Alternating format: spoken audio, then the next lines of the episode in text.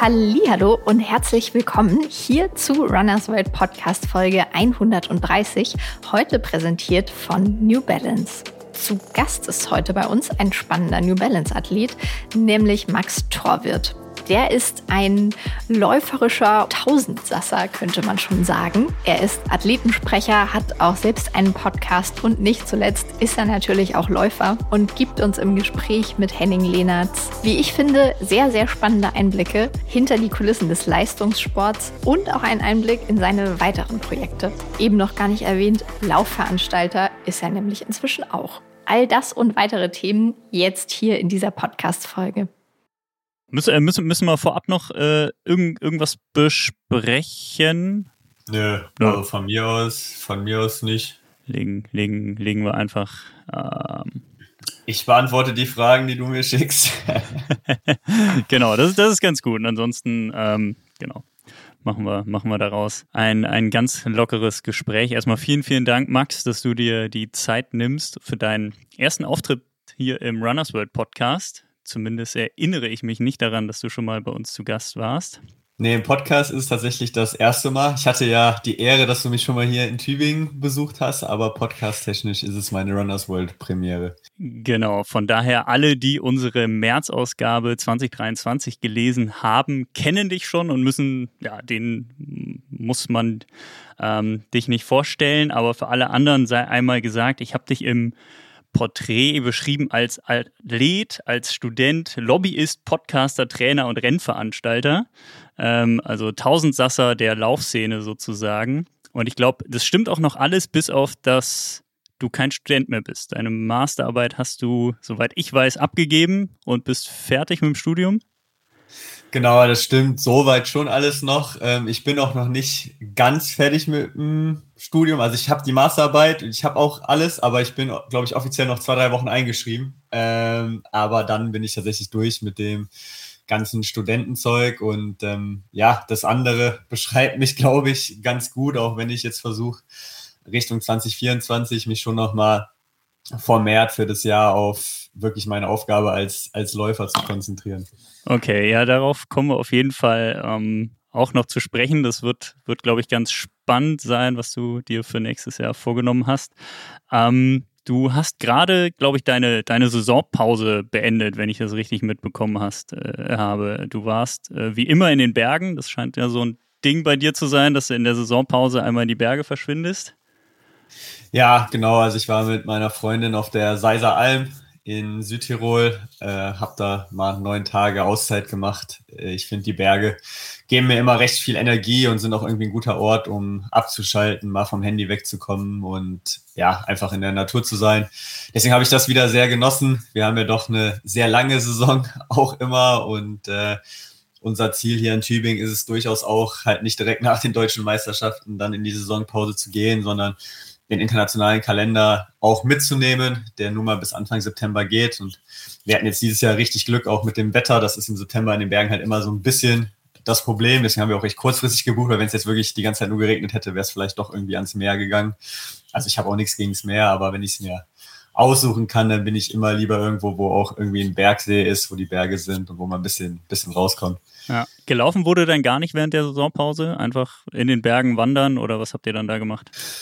Genau, also ich laufe eigentlich gar nicht in meinen 14 Tagen, die Saisonpause mache. War auch ganz witzig, weil mir viele dann geschrieben haben, ja, Seiser Alm, absolutes Trailrunning, Paradies und äh, sieht auch sehr nett aus zum Trailrunning. Also wer das mal ausprobieren will, darf da gerne mal hinfahren. Aber ich habe die äh, Laufschuhe gar nicht erst ähm, mitgenommen, hatte dann meine, meine Trailschuhe ähm, tatsächlich dabei. Wir sind ein bisschen wandern gegangen hatten noch extra geguckt, dass es einen kleinen Spa-Bereich im Hotel gibt, damit auch wenn das Wetter mal schlecht ist und generell man da auch ein bisschen irgendwie regenerieren kann. Und äh, ja, so haben wir uns da die Zeit vertrieben.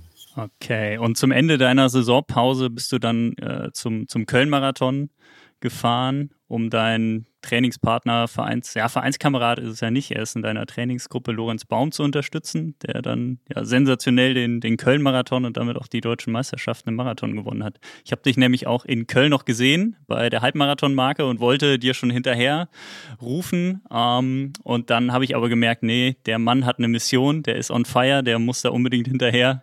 Dann habe ich dich ziehen ja. lassen. Ja, also ich war, ich war komplett drin. Also tut mir leid, wenn ich da die Augen für nicht hatte in dem Rennen.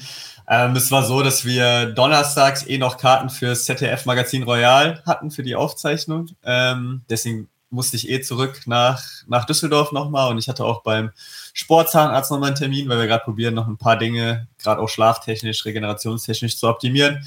Und dann hat sich natürlich angeboten, mit dem Köln-Marathon da Lorenz zu unterstützen. Ich meine, ähm, ja, wer das so ein bisschen verfolgt, wir haben eine sehr große Trainingsgruppe in, in Tübingen, wo jeder jeden irgendwie so ein bisschen unterstützt. Und ähm, Lorenz hat mir auch schon bei so vielen Einheiten äh, geholfen und einfach, dass er da ist, bringt so viel, dass ich da ein bisschen was zurückgeben wollte. Und mit der Nähe nach Düsseldorf ähm, hat sich dann halt auch einfach angeboten. Und ich habe mir dann so ein KVB-Fahrrad, so ein Easy-Bike äh, ausgeliehen für zweieinhalb Stunden und habe halt versucht, so viel wie möglich irgendwie mitzufahren, beziehungsweise man darf ja nicht, nicht coachen auf dem Fahrrad, also immer von Punkt zu Punkt zu fahren, mich dann dahin zu stellen und ähm, ja, war echt ein tolles Erlebnis, ähm, das irgendwie miterleben zu dürfen. Also irgendwie so, so mit Teil des Rennens gefühlt zu sein, auch wenn ich nicht gelaufen bin und irgendwie die Emotionen und die, die Rennentwicklung mitzuerleben.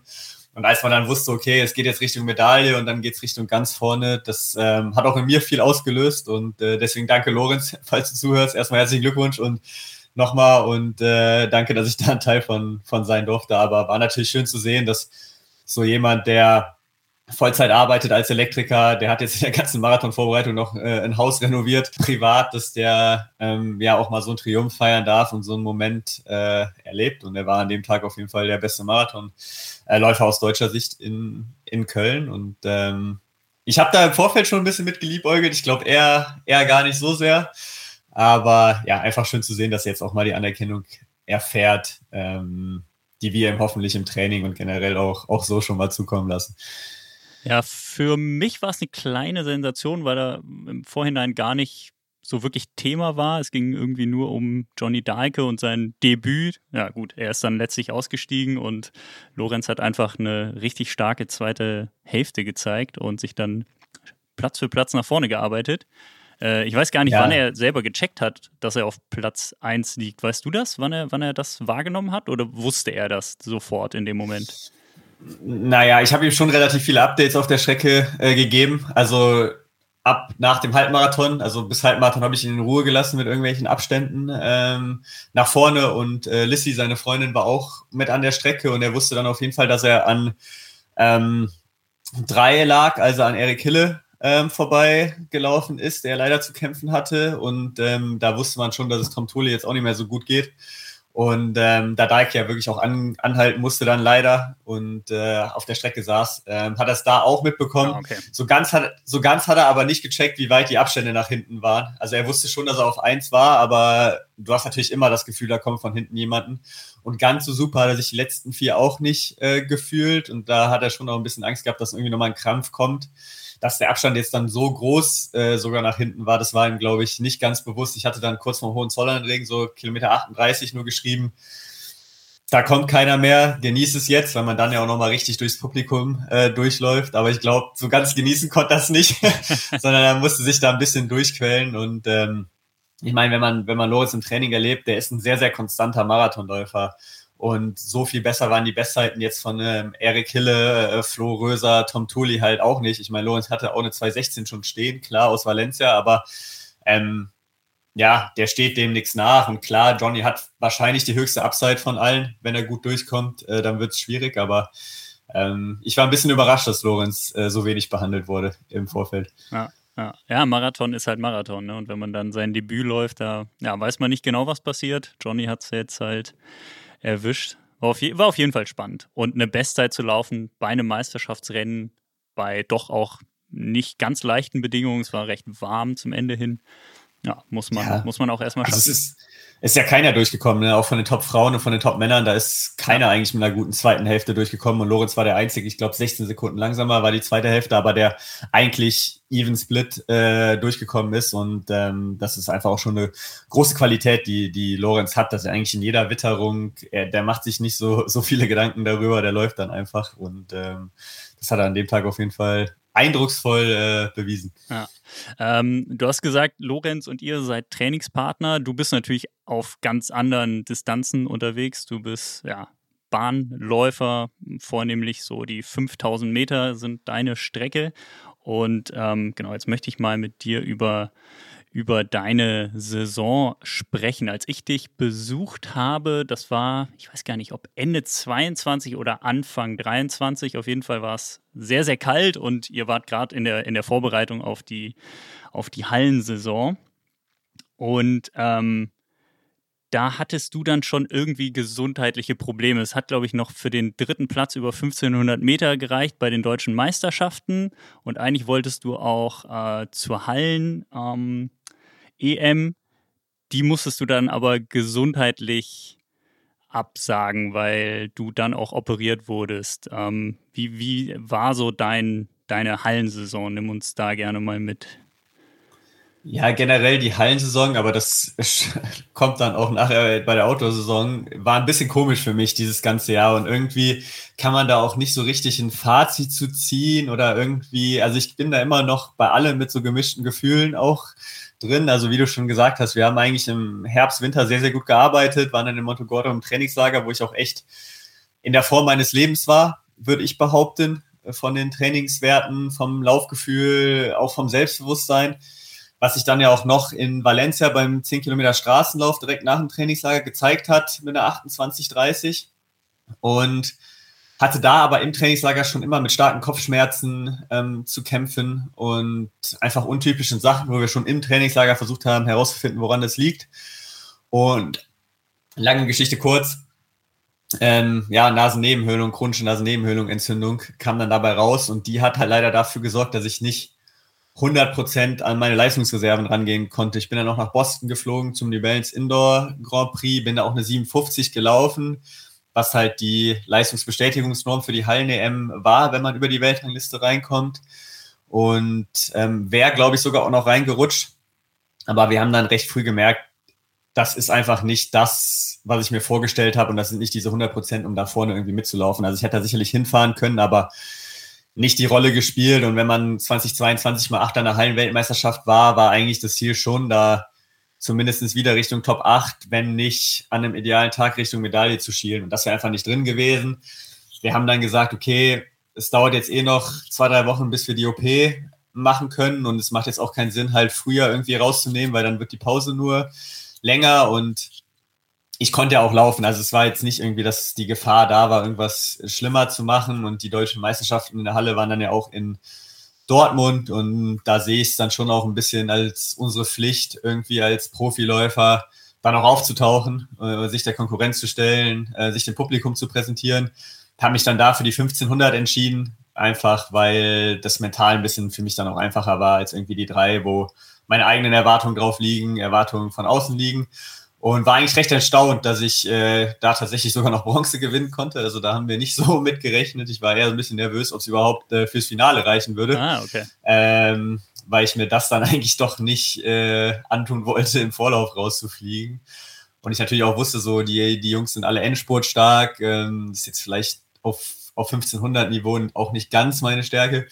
Ähm, Deswegen war es eigentlich echt noch das Beste rausgeholt, was ging. Aber dann äh, ja, war klar, dass wir langfristig da, da einmal die OP machen müssen, die dann dazu geführt hat, dass man halt zwei Wochen komplett raus ist. Also genau wie meine Saisonpause. Nur, dass man halt bei einer OP dann auch erstmal im Bett liegt und äh, halt gar, sich gar nicht bewegt. Und äh, ja, während die anderen dann in ihre Frühjahrstrainingslager gegangen sind, ähm, saß ich halt ja, an der Seitenlinie.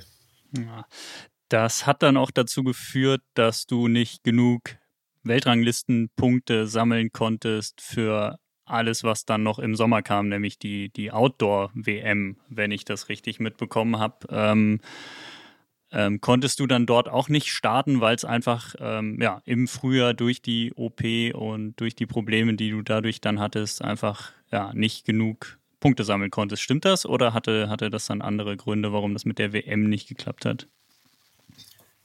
Das ist eine, eine Arbeitstheorie, an die ich glaube, die ich natürlich nicht äh, jetzt beweisen kann. Also es ist immer einfach zu sagen, wenn das und das anders gelaufen wäre. Fakt ist, die Norm mit einer 1307, ähm, die Direktnorm, ist halt schon relativ hart einfach. Und da war natürlich klar, okay, auf, auf jeden Fall mit dieser Auszeit komme ich nicht rechtzeitig auf diese 1307. Und wenn man sich jetzt die Weltrangliste so ein bisschen angeguckt hat, mit denen, die sich dann qualifiziert haben, sieht man halt schon, dass die alle immer ein Hallenergebnis drin haben. Bei Halle halt ein bisschen unproportional viele Punkte gibt, einfach in den Punktetabellen äh, von World Athletics. Und wenn dir die Punkte halt fehlen, musst du Outdoor fast so schnell wie die Norm laufen, um überhaupt wieder auf die Punkte zu kommen, die du halt einfacher in der Halle erreichen könntest. Und ich glaube, das kann ich recht selbstbewusst sagen. Ich habe bewiesen, dass ich ein ganz guter Hallenläufer bin. Ähm, wenn ich da halt wieder im Bereich 7, 38 ähm, bei einem äh, ja, World Indoor Tour Meeting äh, gelaufen wäre, dann hast du natürlich schon mal eine Punktzahl, die dir auf jeden Fall geholfen hätte. Ob es dann ganz gereicht hätte am Ende oder nicht, das ist dann Spekulation. Ähm, aber das hat es auf jeden Fall nicht einfacher gemacht. Also die Hallenrennen sind da gerade über die Weltrangliste schon sehr, sehr wichtig im Laufbereich, auch wenn man das vielleicht manchmal ein bisschen unterschätzt. Ja, du hattest jetzt in diesem Jahr, wenn man so will, kein großes, keine große internationale Meisterschaft. Also keine Hallen-EM, keine Outdoor-WM. Es hat beide, beides äh, nicht geklappt. Gleichzeitig hast du echt richtig starke Bestzeiten aufgestellt. Äh, dann, dann im Sommer noch, also äh, 3,36 über 1500 Meter, 3,55 über die Meile, äh, 13 Minuten, 18 Sekunden über 5000 Meter. Das sind ja alles richtig gute Zeiten und vor allen Dingen alles Zeiten, die du in diesem Jahr dann gelaufen bist, nach der OP im äh, Frühjahr, beziehungsweise war es eigentlich noch Winter. Naja, kann man jetzt drüber streiten. ähm, wie, wie, wie blickst du jetzt auf die Saison, jetzt auch wo die Saisonpause durch ist? Was, was denkst du über die Saison 2023? Irgendwie kein internationales, ähm, keine internationale Meisterschaft, aber richtig geile, starke Zeiten. Ja, wie eben schon mal angedeutet, also ich bin da bis heute irgendwie nicht für mich auf ein Ergebnis gekommen, wie ich da richtig drüber denken kann. Und deswegen habe ich jetzt auch gesagt, so der Fokus ist einfach auf die neue Saison. Ich versuche da gar nicht mehr auf ein Ergebnis zu kommen. es ist halt, es ist halt komisch, weil du hast dann die OP und klar, dann ändert sich auch so ein bisschen der Mindset, dass du jetzt sagst, okay, vielleicht reicht es nicht unbedingt für die Weltmeisterschaft, aber ich baue das jetzt in Ruhe auf, auch äh, schon perspektivisch gedacht Richtung 2024 und hoffe, dass ich irgendwann zurückkomme und zumindest nochmal Bestzeiten la laufen kann die Saison. Und dann kommen die ersten zwei Rennen und ich laufe eine krasse Bestzeit über 1500, ähm, die ich überhaupt nicht erwartet habe. Und dann kommen die 5000 eine Woche später wo dann auch die 1318 fällt, zum ersten Mal unter 1320, auch so ein Meilenstein, wo man gezeigt hat, okay, man ist auf jeden Fall da wieder. Ähm, das heißt, da irgendwie schon mal was, womit man überhaupt nicht gerechnet hat zu dem Zeitpunkt. Natürlich sehr, sehr positiv und jedes Jahr mit einer Bestzeit ist auch irgendwo ein gutes Jahr. Also ich habe immer gesagt, wenn man sich jedes Jahr steigert, dann ist man irgendwann mal im Weltrekord angekommen. Ähm, so einfach funktioniert es natürlich dann nicht, aber man kann mit Bestzeiten nie unzufrieden sein und darf damit nie unzufrieden sein. Dann kommen halt die deutschen Meisterschaften äh, rein und bis zu dem Zeitpunkt oder bis zu 4850 Meter bei den deutschen Meisterschaften, ähm, würde ich sagen, war es vielleicht sogar die beste Saison meines Lebens. Und dann kommst du ganz komisch aus diesem DM-Rennen raus, weil gefühlt hast du ganz vieles taktisch richtig gemacht. Du hast die Leute die du eigentlich hinter dir lassen wolltest, wo, wo auch taktisch und generell der Fokus drauf war, einen Mo, einen Sam hinter dir gelassen, geschlagen und musst dann aber äh, halt anerkennen, dass du 150 Verschlussen einfach einen ganz kleinen äh, Fehler machst, vielleicht nicht ganz noch das Selbstvertrauen gehabt hast, was man dann braucht, um das Ding zu gewinnen. Und auf einmal überrascht dich da halt ein Flo Brem, den halt wirklich, in dem Fall muss man ehrlich sagen, halt keiner so auf dem Zettel gehabt hat. Und da ändern halt 500 ganz, ganz viel an äh, dem, wie du das Ganze bewertest. Also wenn ich da als deutscher Meister 600 schneller äh, rausgehe, meinen ersten Outdoor-deutschen Meistertitel gewinne mit zwei Bestzeiten im Rücken, dann sage ich, ey, das ist perfekt gelaufen. So bist du natürlich schon erstmal extrem geknickt und, und, und frustriert und auch ein bisschen enttäuscht äh, von dir selber, dass du die Chance so aus der Hand äh, gegeben hast. Und dann und dann hat sich die Saison halt hinten raus ein bisschen komisch entwickelt, weil dann musst du dich erstmal da von dem Rückschlag und es war schon einfach erstmal schwierig, damit so ein bisschen umzugehen, irgendwie zu wissen. Und das ist wirklich nicht disrespektierlich Flo gegenüber gemeint, aber ich bin überzeugt davon, dass ich an dem Tag der Stärkste ähm, war. dass man es selber ein bisschen aus der Hand gegeben hat. Ähm, und Was dann sechs Tage später können. Hättest du, hättest du ähm, früher den, den Sport noch ansetzen müssen oder hat er sich einfach so überrascht, dass du dann nicht mehr, nicht mehr, nicht mehr hinterherkamst? Ja, ich glaube, ich war taktisch gesehen darauf äh, gepolt oder darauf eingestellt, dass Sam so 400 Verschluss groß pushen wird. Das hat er auch gemacht. Der ist ja auch nach vorne gegangen. Aber er hat eigentlich gar nicht so krass gepusht. Ähm, also es war gar nicht so schnell, wie er das Tempo erhöht hat. Und ich habe mich halt hinter Sam an der Schulter gut gefühlt und hatte dann Angst, schon 300 Verschluss zum Beispiel zu gehen oder selber von, von vorne zu gehen, weil ich da gar nicht so sehr mit gerechnet habe mit dieser Situation. Und das ist halt ein Fehler, dass äh, ich an dem Tag einfach mit Abstand der Stärkste sein, sein könnte, sondern ich dachte immer, wenn Sam geht, dann muss ich alles tun, um irgendwie dran zu bleiben, um dann auf der Zielgerade eine Chance zu haben.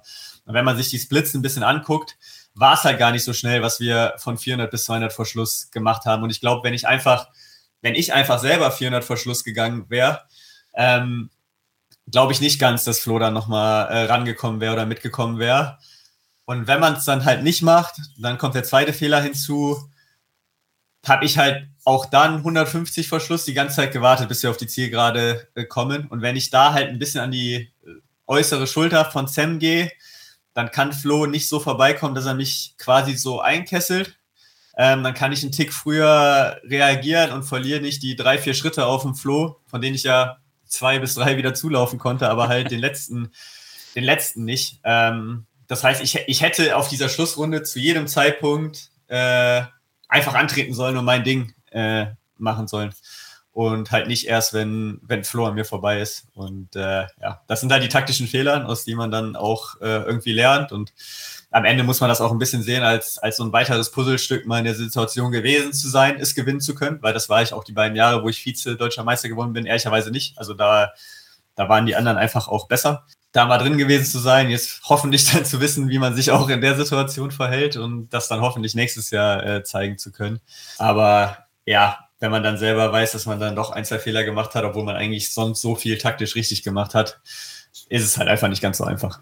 Klingt so, als hättest du dir das Rennen häufiger mal angeschaut im Nachhinein und ja, musste ich ja, musste ich ja, es war ja dann überall, ähm, also sowohl irgendwie die Running Gags Jungs haben es natürlich überall geteilt, was ja auch absolut verständlich ist. Und dann kam ja Sportschau noch mit dem Reel äh, mhm. raus, was irgendwie über eine Million äh, Views hat, was ja auch alles super ist aber so drei, vier Tage später war ich dann schon auch so, ich möchte das, auch dieses Zielbild jetzt nicht mehr sehen, weil am Ende, so, so gut das für den Sport ist und, und alles super. Also äh, das, ich glaube, es war trotzdem ein tolles Rennen, was wir ja. abgeliefert haben und wir, und wir haben, glaube ich, auch da die 5000 Meter und den, den Sport gut präsentiert. Aber irgendwann war ich so, ich verstehe absolut, warum das als Außenstehender eine sehr coole Geschichte ist und warum es die Videos und die Fotos gibt und warum man die auch aus Fansicht sich noch zwei, drei Wochen später anschaut, aber ich bin nun mal jetzt derjenige, der auf der falschen Seite ist äh, in dieser ja, Märchengeschichte von, von Flo Brem. Deswegen äh, ja, habe ich es mir oft genug, äh, oft genug angeguckt. Äh, ja, jetzt die letzten Monate dann natürlich nicht mehr, aber äh, ich habe es auch noch im Kopf drin. Also ich äh, muss da gar nicht irgendwie mir ein Video oder ein Bild für angucken. Ich, äh, also das Rennen bleibt, glaube ich, noch ein bisschen da oben in der Birne drin. Ja, so war die äh, erste Medaille, Goldmedaille für, für Flo äh, bei den. Ich freue mich auch äh, riesig für ihn. Er hat sich das ähm, super verdient mhm. und ähm, ich hoffe, ich konnte das auch zeigen ja. äh, nach dem Rennen, dass ich mich für ihn äh, sehr gefreut habe und ist natürlich ein cooler Erfolg und was die Jungs da auch mit Running Gags äh, machen, ist, glaube ich, einfach nur gut ähm, für den Sport. Und wenn ich es ehrlicherweise irgendjemanden aus diesem Rennen gegönnt hätte, dann äh, dann Flo. Aber ja, trotzdem bist du natürlich derjenige, der 500 dahinter war. Die, genau, die, die Jungs um äh, Florian Bremm, die, die Running Gags, ähm, ja, ist auf jeden Fall eine coole Truppe und äh, ich habe es dir ja vorhin äh, vor dem Podcast schon erzählt, dass ich die auch besucht habe. Mit denen äh, erscheint bald auch ein äh, Podcast äh, hier, bei, hier bei uns und ähm, ja, definitiv eine, eine Bereicherung für, für die Laufszene was, was die da auf die, auf die Beine stellen. Ähm, ich glaube, du hattest sogar im, im Interview danach gesagt, dass du gar nicht damit gerechnet hast, dass Flo hinter dir ist, sondern du hast mit, mit Aaron gerechnet. Ja, ich meine, ich habe, du kannst ja so ein bisschen immer auf äh, die Leinwand gucken und ich hatte schon zwischendurch mal mitbekommen, dass Flo immer so ein bisschen hinten dran äh, mhm. hing und weil ich halt generell gedacht habe, dass die Schlussrunde bis zu dem Zeitpunkt schon schneller war, war das was, was ich zu dem Zeitpunkt Flo tatsächlich noch nicht zugetraut mhm. hatte. Und ähm, ich wusste 150 vor Schluss, ich schlag Sam. Also soll auch nicht arrogant klingen, aber das Gefühl hatte ich einfach in dem, in dem Rennen. Mo war ich mir auch recht sicher, dass er zu dem Zeitpunkt irgendwie nicht mehr da war. Deswegen war irgendwie für mich die Schlussfolgerung, es kann eigentlich nur noch äh, Aaron sein. Und ich war mir recht sicher, dass ich halt auf den letzten 100 schneller bin als äh, Aaron. Ich glaube, der hat, der hat andere Stärken. Ähm, ja, ich glaube, der Einzige, der auf den Schluss 100 sch schneller sein könnte als ich, war halt ausgerechnet Flo dann. Und wir sind auch, wir sind auch echt schnelle letzte 100 gelaufen. Also da die Auswertung, ich glaube, das war irgendwie 12,4 oder so. Ähm, also die letzten 100 waren schon extrem, extrem schnell. Und äh, ja, wie gesagt, ähm, habe ich, hab ich so nicht mit gerechnet, war mein Fehler. Ähm, lernt man draus. Gut, jetzt haben wir, haben wir so ein bisschen ähm, die Saison 2023 einmal, einmal beleuchtet. Lass uns auf 2024 blicken, was du ja auch schon tust. Ähm, meintest du ja schon, du bist gedanklich da schon, schon weiter und hast äh, dieses Jahr eigentlich abgehakt.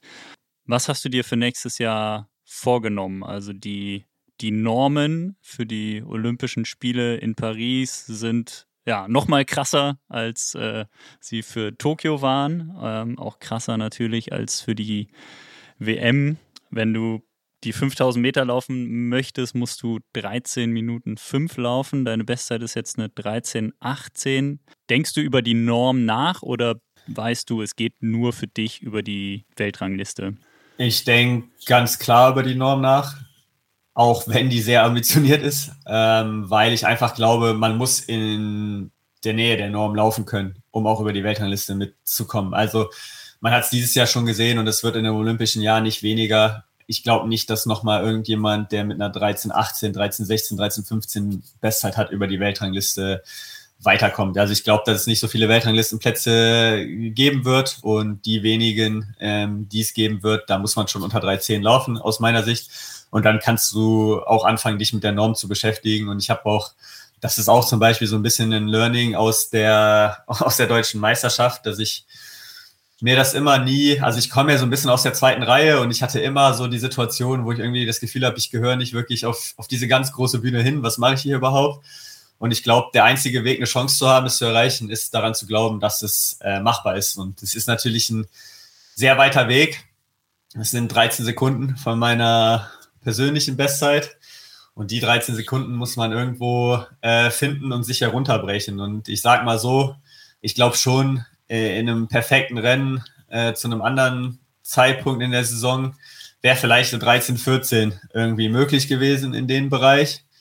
So, dann redest du auf einmal nur noch von neun Sekunden. Dann überlegst du, wo kannst du das Rennen laufen? Vielleicht Indoor in Boston auf einem Track, der recht schnell sein soll. Okay, sagen wir, der Track gibt dir nochmal drei, drei, vier Sekunden. Dann bist du bei noch fünf bis sechs Sekunden, die dir theoretisch fehlen. Und dann äh, guckst du dir halt an für dieses Jahr, was kann ich alles, wie kann ich besser werden, um die fünf, sechs Sekunden noch irgendwie zu finden. Und da haben wir schon äh, in der Offseason jetzt und auch, auch vor der Offseason, glaube ich, an, an einigen kleinen Sachen nochmal gearbeitet, ähm, die es zu optimieren gilt. Und dann hoffe ich, dass, dass die Form, die ich im Januar 2023 hatte und das, was man sich die letzten Jahre auch ausdauertechnisch irgendwie aufgebaut hat, dass das alles nochmal irgendwie dann so zusammenkommt, ähm, dass man halt die Form hat, um das anzugreifen. Äh, Ob es dann am Ende klappt oder nicht, keine Ahnung, aber Fakt ist auch, äh, es ist schon so, dass jetzt das Ziel auch nicht ist, irgendwie zu den Olympischen Spielen zu fahren und da letzter zu werden. Ähm, auch wenn wenn es so kommen sollte, dann würde ich es natürlich auch, auch nehmen und, und wenn ich mit meiner besten Leistung da letzter werde, dann ist es auch okay. Aber der Anspruch muss natürlich schon trotzdem sein, selbst wenn man bei Olympischen Spielen ist, da auch irgendwie konkurrenzfähig zu sein, um zumindest eine Chance aufs Finale zu haben. Und da hilft dir halt eine 13-15 am Ende des Tages auch nicht, nicht weiter. Deswegen, ja, das Augenmerk ist auf dieser 13.05, äh, beziehungsweise ich sage immer lieber 13.04, weil eine 13.05 bringt dir nichts, außer da steht eine 0-0 hinter. Ähm, ausgerichtet und es ist ein sehr, sehr hohes Ziel. die Wahrscheinlichkeit, dass ich es erreiche, ist wahrscheinlich auf jeden Fall unter 50 Prozent, aber solange es eine Chance gibt, äh, nehmen wir das als Ziel und glauben dran und versuchen das zu erreichen. Okay, also das klare Augenmerk für nächstes Jahr ist Paris, sind die Olympischen Spiele. Ja gut, ich habe äh, ich hab mehrere Ziele für die Saison. Für mich ist relativ klar, dass das jetzt auf jeden Fall nochmal ein Dreivierteljahr ist, wo ich alles in den Sport investiere und mhm. wie ich eben schon gesagt habe, auch von den anderen Sachen ein paar Dinge äh, zurückschraube. Vielleicht jetzt nicht, nicht ganz auf Null, aber schon gucke, dass ich wirklich nochmal ein Dreivierteljahr alles geben kann. Ich glaube, die Saison jetzt 2023 war viel so, dass ich mir dachte, wenn das nicht gewesen wäre, dann ähm, auch mit nochmal irgendwie krank werden im Höhentrainingslager in St. Moritz oder ähm, mit der Masterarbeit und mit der Nasennebenhöhlen-OP und das einfach ein Gefühl, was ich nach dieser Saison nicht haben möchte für diesem Jahr. Ich weiß noch nicht, wie es danach weitergeht. Da gibt es ganz viele Optionen von gar nicht mehr laufen zu weiter als Vollprofi ähm, das Ganze machen. Aber ich will mir für dieses Dreivierteljahr, für diesen Traum am Ende nicht sagen müssen, so was wäre wenn oder was wäre, wenn du das gemacht hättest. Und das Schöne ist, ich glaube, ich bin jetzt in der Position, auch in meiner Karriere und in meinem Leben vielleicht auch, dass ich sagen kann, was auch immer rauskommt nach diesem Dreivierteljahr, was auch immer da für eine Bestzeit steht, dann weiß ich, ich habe ehrlich mit meinem Team, mit einem Team, was äh, irgendwie an, an mich glaubt, mit einem Team, was Spaß macht, mit einem Team, äh, was respektvoll miteinander umgeht, ähm, was Leidenschaft hat, habe mit dem alles probiert, alles, alles rausgeholt ähm, fürs Erste und das wäre dann für mich eine Situation, mit der ich auch zufrieden sein, sein könnte, äh, egal in welche Richtung es geht. Und äh, klar, ich will immer noch einen deutschen Outdoor-Titel haben. Also äh, das ist auf jeden Fall ein Ziel. Und äh, wir haben auch Europameisterschaften. Und ich glaube, dass wir auch nicht immer diese Europameisterschaften klein reden müssen, auch wenn es natürlich sportpolitisch keine Bedeutung hat. Aber ähm, da können wir uns natürlich auch präsentieren und, und viel laufen und ähm, was zeigen. Und da habe ich auch, auch durchaus Ambitionen. Ich meine, wenn man, wenn man zu Olympia will und da auch eine Finalchance haben will, dann ist ja auch klar, dass man nicht irgendwie sagt, man will nur zu Europameisterschaften fahren und da dazu gucken. Ähm, deswegen sind das so, so drei Ziele. Die ganz konkreten Ziele werde ich nicht nennen, die behalte ich dieses Jahr ein bisschen, äh, bisschen für mich. Aber ähm, es sind nicht nur die Olympischen Spiele, auf die ein Blick ist, aber klar, das ist der Kindheitstraum, das ist der Traum, der bleibt. Und äh, ja, da wollen wir einfach nochmal gucken, ob es klappen könnte. Ähm, und ich sage immer, viel schlimmer als 2021 kannst du mich nicht mehr erwischen äh, mit Olympia. Ich wollte gerade darauf zu sprechen kommen. Also wer, wer das Porträt noch nicht gelesen hat, wer es nicht weiß, du warst sehr, sehr, sehr nah dran und hat, hat am Ende hat es dann um ja, drei Plätze in der Weltrangliste, in der beliebten Weltrangliste, nicht gereicht. Du warst schon bei der, bei der Einkleidung. Ähm, Du wusstest schon, genau, also, wie die Klamotten aussehen ja. werden für die Olympischen Spiele. Ja, ich war bis zum, wie gesagt, bis zum bis zur letzten endgültigen Veröffentlichung der Weltrangliste war ich äh, immer drin und war dann am Münchinger Olympiastadion bei der Olympia-Einkleidung und halt eine Stunde später ist halt die offizielle Weltrangliste, äh, die endgültige, dann äh, rausgekommen. Und äh, ja, dann war ich halt auf einmal drei, drei Plätze raus und äh, irgendwie mehr Herzschmerz, mehr Heartbreak äh, kann es, glaube ich, hoffentlich nicht mehr geben. Also wüsste ich jetzt nicht, äh, wüsste ich jetzt nicht äh, wie. Und ähm, ich bin auch bei der bei der Heimeuropameisterschaft äh, dann 2022 äh, bitter enttäuscht worden von, von gewissen Entscheidungen. Deswegen habe ich irgendwie das Gefühl, äh, Hertha kann es mich nicht mehr treffen. ähm, deswegen probiere ich einfach mein Bestes und, und was dann dabei rauskommt, muss, muss am Ende reichen. Okay, dann äh, du hast das Team angesprochen und hast auch schon angesprochen, dass ihr Maßnahmen ergreift. Ähm, also das Team, nehme ich an, ist einmal deine Trainingsgruppe und dann wahrscheinlich auch ganz konkret Isabel Baumann, deine, deine Trainerin. Kannst du schon so ein bisschen verraten, wo ihr dich besser machen wollt, an welchen Stellschrauben ihr äh, drehen möchte. Du hast eben schon was erzählt von wegen Zahnarzt und besserer Schlaf. Das ist ja schon was sehr Konkretes, aber genau, vielleicht gibt es da noch, noch andere Dinge, die du, die du nennen magst. Ja, erstmal vielleicht vorweg, äh, Team muss man schon ein bisschen größer fassen oder ich fasse es in meiner Auffassung ein bisschen größer. Natürlich ist es meine Trainingsgruppe, äh, natürlich ist es auch Isabel als meine Trainerin, aber dazu zählt auch ähm, eigentlich alle, die irgendeinen Anteil an meinem Leben haben, weil äh, dieses Ziel und dieser Sport auf, auf alles eine Auswirkung hat. Also dazu zählen meine Freundin, dazu zählt ähm, meine Familie, dazu zählt, ähm, wenn man jetzt wieder ein bisschen sportlicher fasst, auch ein, ein Physio, ein Zahnarzt äh, etc. Ähm, dazu zählt auch irgendwie äh, Felix und Hanna und Alina mit dem Auslaufen-Podcast, also überall, das, das New Balance Kühlmeilen-Team zählt da mit drin, äh, New Balance, meine Sponsoren zählen da mit rein, also wirklich, wenn ich von Team sage, rede ich da wirklich äh, von jedem und beziehe es gar nicht so sehr jetzt nur auf, auf den Verein ähm, und, oder die Trainingsgruppe und meine Trainerin.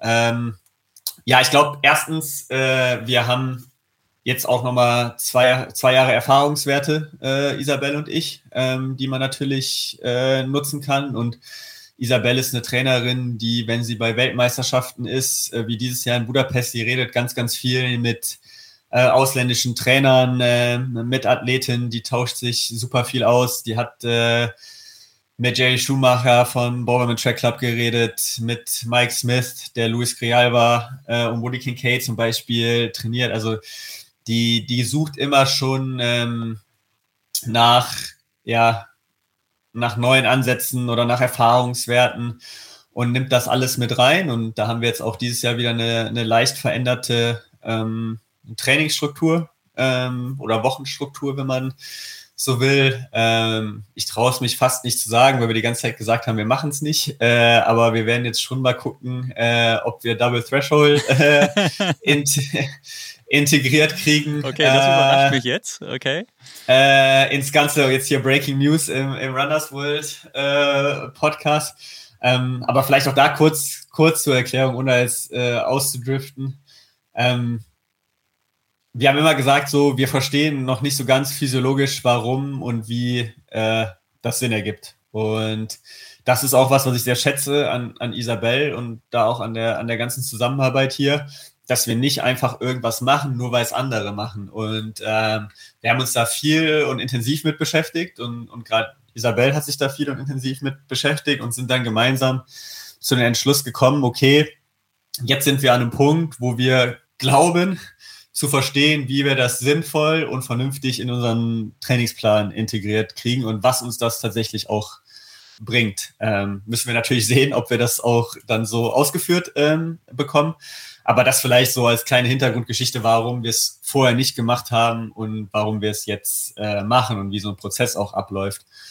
Und ja, dann kommen einfach noch viele Kleinigkeiten äh, letztendlich dazu. Also ähm, ich werde jetzt kein Höhentrainingslager im Herbst machen, weil ich für mich gemerkt habe, ich kann meine Routinen und alles am besten hier zu Hause in Tübingen äh, ganz in Ruhe Tag für Tag abspulen, wo Isabel auch dabei ist, wo mein Physio da ist, ähm, wo meine Freunde da sind und das bringt mir tatsächlich mehr als vielleicht der kleine Höheneffekt, äh, den ich hätte, wenn ich jetzt irgendwie unterwegs bin. Ähm, ich habe mich selber recht viel mit äh, Fokus, Konzentration, Meditation so ein bisschen äh, beschäftigt. Also einfach Bücher gelesen und einfach da irgendwie ein bisschen mehr Awareness äh, bekommen und, und versuche irgendwie den Tag alles ein bisschen routinierter anzugehen. Ähm, wir machen einiges, was irgendwie Schlafhygiene äh, angeht. Also tatsächlich feste Schlafroutine, Handy äh, nicht am Bett zu haben, Handy vorher zur Seite zu legen. Ähm, ich werde wahrscheinlich auch äh, noch eine neue Matratze bekommen von denen, die zum Beispiel das Radteam Jumbo Visma ausrüsten. Ähm, also wir haben wirklich uns jeden Bereich angeguckt und geguckt, so wo kann man, wie kann man da vielleicht noch ein bisschen ähm, was tun. Ich arbeite noch mit einem also es fängt jetzt erst an äh, mit einem zusätzlichen Athletiktrainer hier in Tübingen, der auch ein paar andere Ansätze nochmal hat, äh, begleitend äh, zusammen. Das sind natürlich alles Dinge, die äh, ich jetzt erstmal umgesetzt bekommen muss auch und wo die große Aufgabe auch sein wird, halt die Disziplin äh, und die Willenskraft an den Tag zu legen, äh, Tag für Tag, das halt auch durchzuziehen und das abzuspulen. Das ist die Herausforderung an mich selber. Es ist immer einfach, das die erste Woche äh, zu machen in, in einer neuen Saisonvorbereitung, aber das auch durchzuziehen, ist so ein bisschen das Ziel. Ernährung haben wir uns auch nochmal angeguckt, haben uns da ähm, ja mit echt führenden Leuten, äh, auch aus den skandinavischen Ländern, äh, viel unterhalten, viel beraten ähm, und gucken, was sich da noch, da noch machen lässt, so dass ich denke, dass wir hier zwar nicht den super fancy Olympiastützpunkt haben mit einer Indoor-Halle und irgendwie Wärme- und Kältebecken oder sonst was, aber wir vom Team her insgesamt äh, schon sehr, sehr auf Höhe der Zeit äh, sind und jetzt auch die letzten Monate nochmal viel dazugelernt haben.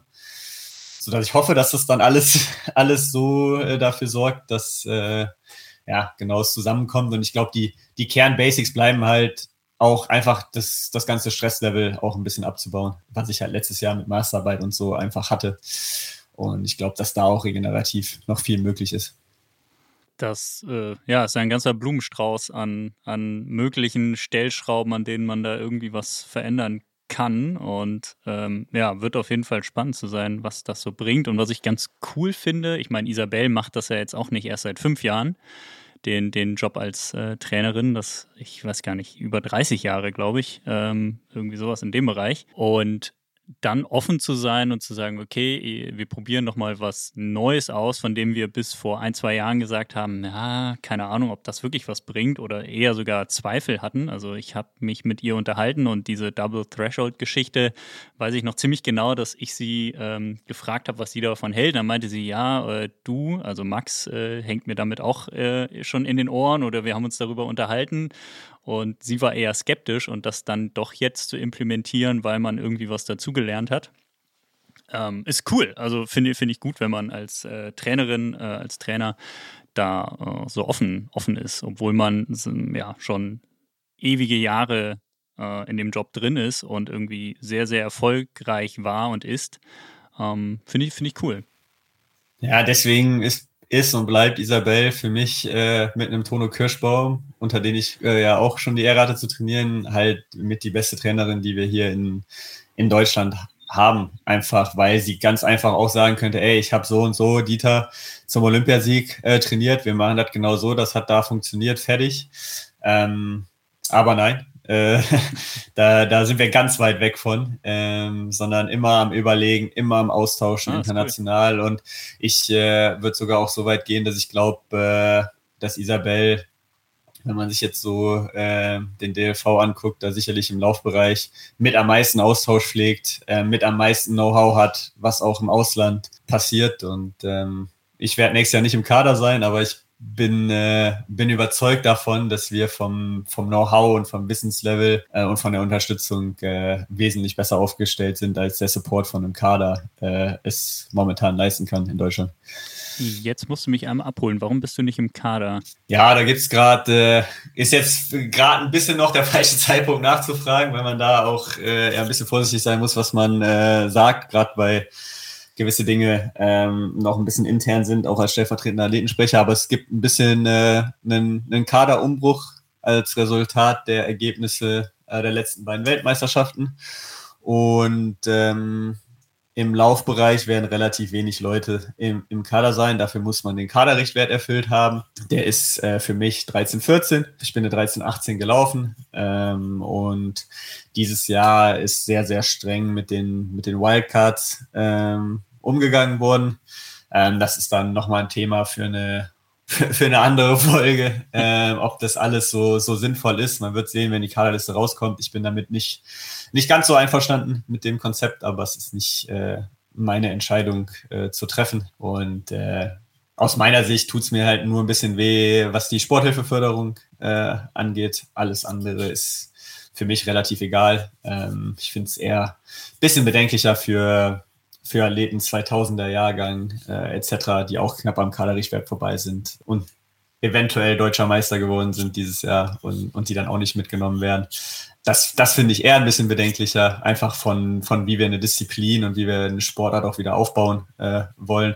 Ich hatte es tatsächlich im äh, Mein Athlet Podcast, äh, da hatte der Andi auch aus Hamburg äh, ein bisschen berichtet vom, vom Coaching Summit in, in Kopenhagen und da hatte Barry Fudge von UK Athletics halt gesagt, ey, wenn ihr, wenn wir vier Medaillengewinner haben wollen, brauchen wir so und so viele Finalisten. Dafür brauchen wir so und so viele, die bei der Meisterschaft dabei sind. Da brauchen wir so und so viele, die sich für die Meisterschaft qualifizieren können.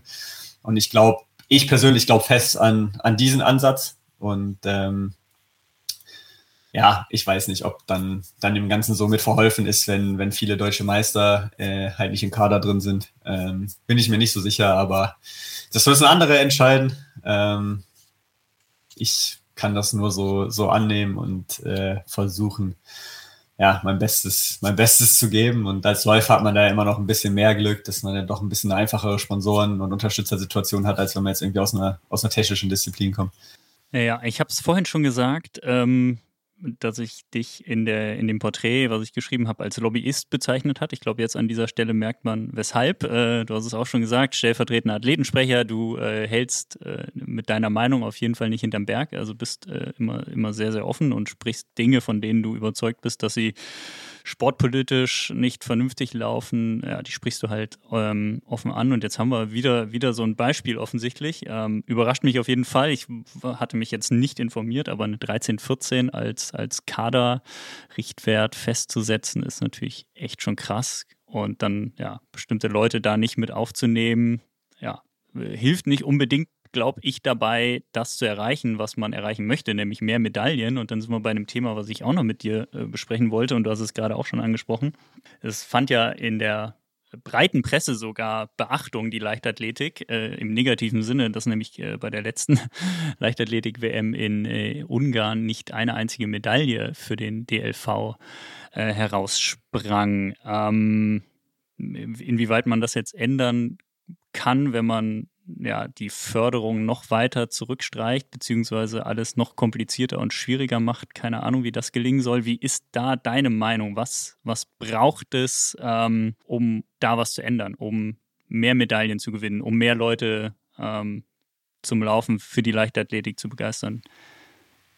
Ja, ich habe es ja gerade schon so ein bisschen angedeutet. Also ich glaube, dass das Ganze eine große Pyramide ist, an in der die Medaille ganz oben steht. Und ganz unten fängt es theoretisch sogar schon mit, den, mit dem Schulsport äh, an, mit der, mit der Kinderleichtathletik, ähm, mit der Bewegung in den Schulen.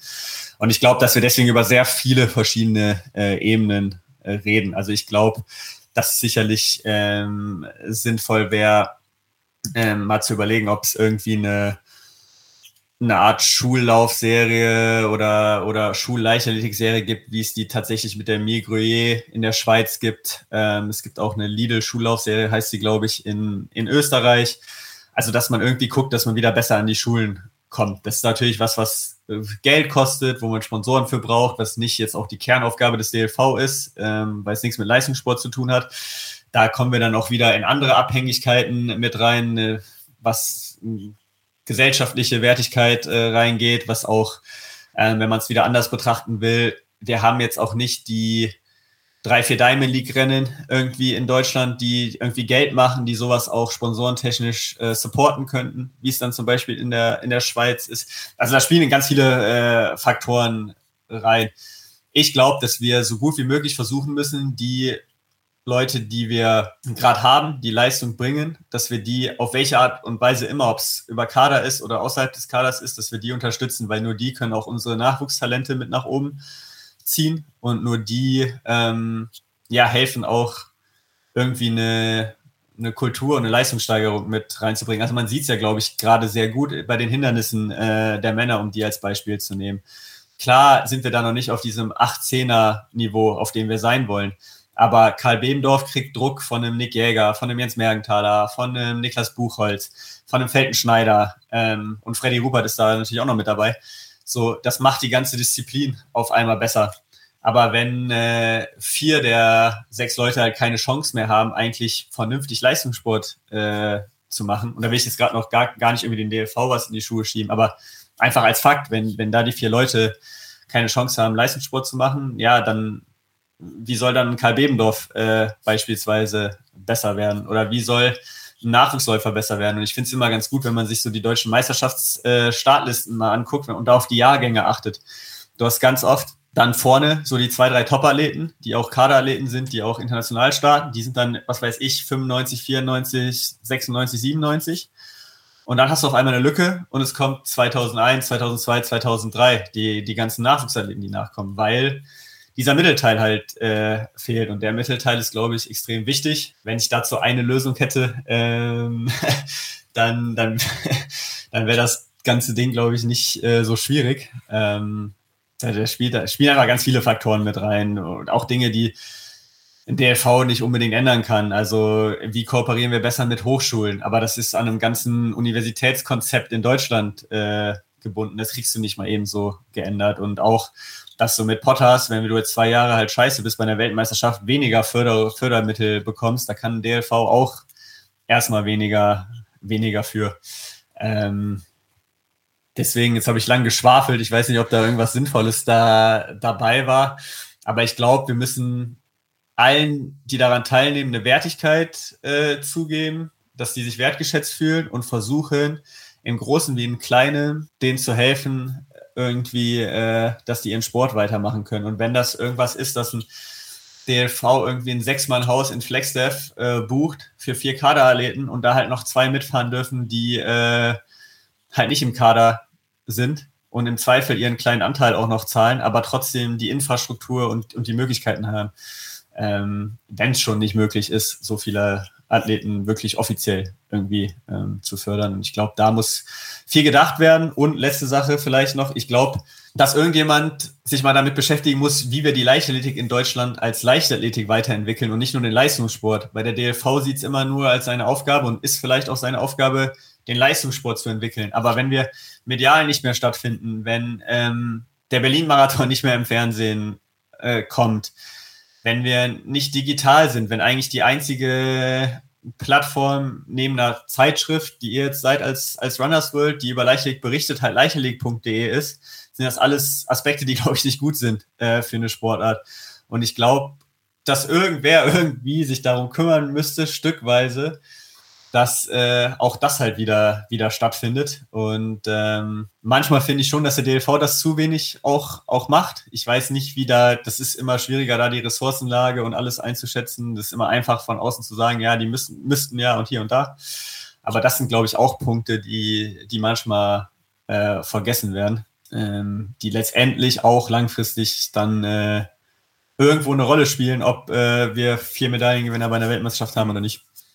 Es wird ja viel auch mit mangelndem Interesse einfach ähm, erklärt, dass gesagt wird, ja, es interessieren sich ja nicht so viele Leute für die Leichtathletik und ähm, deswegen muss es auch nicht so gefördert werden. Aber dann sieht man, sobald dann keine Medaille bei rumkommt, so ein schlechtes Abschneiden, dann wird draufgehauen. Also das, das funktioniert ja irgendwie auch nicht. Ich glaube, man muss als Gesellschaft ähm, klar bekommen, was, was möchte man. Sind einem Medaillen wichtig, ja oder nein? Kann man drüber streiten. Also braucht es wirklich den aller, braucht wirklich den Spitzensport? Wofür braucht es den? Welchen Stellenwert soll der bekommen?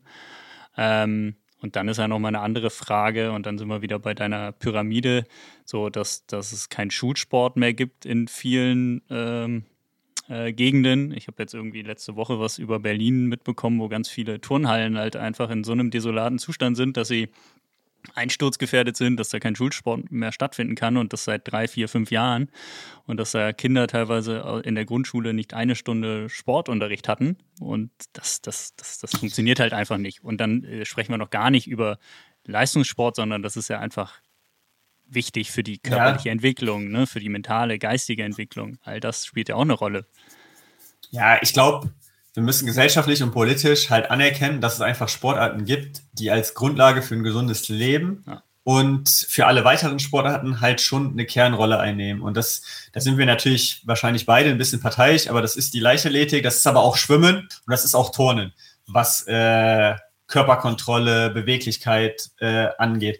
Und aus meiner Sicht haben die drei Sportarten ein übergeordnetes äh, Interesse. Und wenn man die Diskussion um die Bundesjugendspiele ähm, vielleicht nochmal nimmt, weil die ja so schön, schön plakativ ist. Losgelöst, was ich jetzt davon halte, wie das jetzt alles durchgeführt wird oder nicht, ist, glaube ich, der eigentliche Punkt, der überall verloren gegangen ist. Das Wichtigste ist erstmal, dass alle mitmachen bei den Bundesjugendspielen. So, wie das dann am Ende gewertet wird oder nicht gewertet wird, okay, da kann man dann noch drüber streiten. Aber ich habe in meiner ganzen Schullaufbahn, die ist jetzt zugegebenermaßen schon zehn Jahre her, nicht einmal an Bundesjugendspielen mit meiner Schule oder so teilgenommen. Und da kenne ich auch, weiß Gott, wie viele Leute, wo die Schulen einfach gar nicht daran teilnehmen. Und aus meiner Sicht ist das ja erstmal der, der erste Schritt, dass alle irgendwie damit in Kontakt kommen und mit irgendwie einem Wettkampf in Kontakt kommen. Und dann kann man darüber diskutieren, ja, soll das jetzt so gewertet werden oder was ist da die, die klügste Variante? Ähm, und dann wenn du dann irgendwie als DLV auch noch eine Initiative hättest oder als ähm, wer auch immer das mehr in den Schulen ähm, passiert, dann fängst du natürlich langsam auf, eine Bindung äh, zur Leichtathletik zu bauen. Wenn du dann jemanden hast, der irgendwie deutsche Crossmeisterschaften, deutsche Straßenlaufmeisterschaften vernünftig auf Twitch, auf YouTube ähm, streamst, interaktiv, das auch für die jüngere Zielmache cool, cool machst, dann holst du die Leute, fängst du an, die Leute da wieder abzuholen. Wenn du dann bei deutschen Meisterschaften ein System hast, wo selbst die Leute, die in der zweiten Reihe irgendwie Sport machen, sich qualifizieren können, teilhaben, mit dabei sind, dann sind das vielleicht Leute, die nachher als Trainer im Verein äh, reingehen, weil ihnen Leichtathletik Spaß macht oder die, wenn sie in der Firma drin sind, irgendwann äh, sagen, hey, wäre doch cool, irgendwie einen Verein, einen Athleten, äh, den DLV oder wen auch immer zu, zu sponsoren. Und so zieht sich das halt aus meiner Sicht, äh, ja, wie so eine Schnur halt nach oben wo äh, es sicherlich nicht die eine Person oder die eine Organisation geben wird, die da alles äh, ändern kann. Aber manchmal habe ich das Gefühl, weil man sagt, man kann eh nichts ändern, dass das nicht an kleinen Punkten irgendwie angefangen wird. Ähm, und deswegen ist es so cool, was, was Running Gags macht. Deswegen ist es so wichtig, dass es euch gibt. Deswegen ist es so wichtig, dass es ein mein Athlet-Podcast gibt. Also ich glaube, das Podcast-Game äh, ist ja wesentlich stärker als vor vier, fünf Jahren, im, gerade im Laufbereich, aber auch in der Gesamtleichtathletik. Äh, Deswegen ist es so wichtig, dass es eine Alisa Schmidt gibt, ähm, die einfach Aufmerksamkeit auf die Leichtathletik ähm, legt. Deswegen ist es wichtig, dass es so viele ehrenamtliche, engagierte Leute gibt, die irgendwelche Schulaktionen machen. Ich hatte jetzt auf Instagram gesehen von irgendeinem, äh, ich weiß den Namen leider gerade nicht, äh, von einem Speerwerfer, die äh, lokal bei sich in der Stadt irgendwie eine Schule Learns Speerwerfen Aktion äh, gemacht haben. Und diese ganzen kleinen Puzzleteile, ähm, die müssen halt irgendwie zusammengefügt werden. Und da, und das ist da, wo ich dann schon auch eine Forderung am DLV habe, die müssen halt wertgeschätzt werden. Und dafür ist halt vernünftige Kommunikation extrem wichtig. Und da sehe ich halt leider immer noch große, große Defizite, weil man sich sonst halt echt irgendwann fragt, warum warum soll ich mein kleines Puzzleteil machen? Ähm, und dann, dann kriegen wir das Puzzle nie zusammen. Ja, ja, Wertschätzung ist definitiv ein Thema, wenn man sich ehrenamtlich in dem Bereich engagiert. Ich meine, du machst es ja auch, äh, zumindest hast du es damals, ist wahrscheinlich auch immer noch so der Fall, dass du zusammen mit ähm, Jackie Baumann und Hannah Klein da deine Jugendtrainingsgruppe hast? Oder ist das äh, der erste Teil des Ich muss weniger Stress haben? Ähm, das ist. Und äh, deswegen machst du das nicht mehr. Ja, der fällt jetzt tatsächlich für ein Dreivierteljahr äh, ein bisschen aus. Dieser Teil liegt okay. vor allem auch daran, dass die Trainingszeit, die wir hatten, äh, montags 16.30 Uhr ähm, ist und wir 18 Uhr selber noch Training haben. Und wir haben hm. morgens immer so eine Einheit wo wir ein bisschen schneller hinten raus äh, laufen und dieses dann abends nochmal letztendlich vier Stunden, äh, viereinhalb Stunden fast auf den Beinen zu sein, ist für den Tag einfach extrem ungeeignet, wenn man wirklich nochmal jetzt gucken will, was geht und halt 13 Sekunden irgendwo finden äh, muss. Deswegen ist es sehr, sehr, sehr, sehr schade, dass ich da äh, diese Saison ein bisschen aussetzen werde. Klar, wenn irgendwo Not am Mann ist, dann, dann werde ich auch da mal äh, einspringen. Und es ist toll zu sehen, auch hier in Tübingen, wie viele Athleten auch aus unserer Trainingsgruppe jetzt anfangen, sich irgendwie für Trainer sein oder aus, da auszuhelfen, irgendwie ähm, engagieren. Und äh, das, das macht auf jeden Fall richtig Spaß. Leider muss ich da ein bisschen egoistisch sein, äh, was mir auch schwer fällt. Ähm, aber deswegen äh, ja, werde ich darauf ein bisschen, äh, bisschen verzichten, ähm, dieses Dreivierteljahr. Aber bin mir sicher, dass das in Tübingen trotzdem sehr gut laufen wird. Ja, da gibt es ja dann genug Leute offensichtlich, die sich äh, engagieren. Äh, Jackie macht das ja auch äh, großartig, war ja auch dabei und äh, ja, ganz, ganz cool. Und in Hamburg bekomme ich es ja auch mit. Also da gibt es ja, also wenn man dann mal sich so umschaut, wie viele Leute sich dann engagieren und als Trainer arbeiten und auf dem Platz stehen, ähm, da mache ich mir irgendwie dann keine Sorge. Ich weiß gar nicht, woran es dann genau liegt, dass ja, weiter oben keiner, keiner ankommt. Aber das ist ein vielschichtiges äh, Thema. Ähm, lass uns über ein anderes Side-Project von dir reden, ähm, und zwar die New Balance Kömeile. Gab es jetzt vor ein paar Wochen die dritte Austragung, wenn ich nicht die zweite. Okay, also 2022 die erste? Ja und in diesem Jahr die zweite. Okay. Ähm, das ist ja so ein Herzensprojekt von dir, wo du auch wirklich ja für stehst, was irgendwie ähm, dein, dein Baby ist. Ähm, erklär mal allen, die die ähm, Köhmeile nicht kennen, was das Ganze ist, was so ein bisschen das Konzept dahinter ist und warum du dich so sehr dafür einsetzt. Ja, die New Balance Kühlmeile ist erstmal eine Straßenlaufveranstaltung, aber dann doch viel mehr als das. Es ist die einzige Straßenmeile, die in Deutschland gelaufen wird, also 1609 Meter, was schon mal ein erheblicher Unterschied ist zu den gängigen 5 Kilometern, 10 Kilometern Halbmarathon, Marathon, wo die Idee ein bisschen dahinter ist, ein Angebot zu schaffen, ähm, einfach mal was anderes auch zu machen, was auch zum Laufen dazu gehört, nämlich einfach mal ein bisschen einen schnelleren Schritt zu laufen und ähm, einfach nicht 100 Prozent nur Angebot zu haben an äh, möglichst lange so, sondern auch mal was zu haben, wo man ja ein bisschen diese andere Perspektive des Laufens erleben kann. Ähm, das ist so der, der eine Punkt. Und der andere Punkt ist, dass wir A, sehr stark auf die Leichtathletik Community oder Lauf-Community setzen und eine Laufparty zusammen feiern wollen. Also unser Claim ist ein bisschen gemeinsam äh, was äh, Düsseldorfer platt ist für gemeinsam, kann man äh, sich vielleicht ein bisschen, bisschen ableiten. Und die Idee war so ein bisschen Laufveranstaltungen moderner und mehr als Get-Together und mehr als Party so ein bisschen zu leben. Und wir haben mit unseren, äh, mit unserer Running Crew aus Düsseldorf, den Bridge Runners und jetzt haben wir auch eine Abteilung der Craft Runners in Düsseldorf, eine, eine riesengroße Cheering Zone, wo angefeuert wird. Wir haben einen DJ Truck im Ziel, äh, Konfettikanonen äh, werden geschossen äh, während des Laufens und jetzt nicht nur beim Zieleinlauf, sondern einfach random irgendwo mitten im Feld. Wir haben eine, eine Run-and-Vibe-Area mit äh, Food Trucks und Biertischen und Liegestühlen äh, entlang der Zielgerade. Ähm, es gibt Donuts im Ziel. Also viel, viele dieser Kleinigkeiten, wo einfach versucht wird, äh, wirklich die Leichtathletik oder Laufgemeinschaft zusammenzubringen und auch ja, ein cooles Event äh, zu haben. Das Ganze auf der Königsallee, also mitten in Düsseldorf, auf der Haupt, Hauptshoppingstraße, auf unser Hauptaushängeschild in Düsseldorf.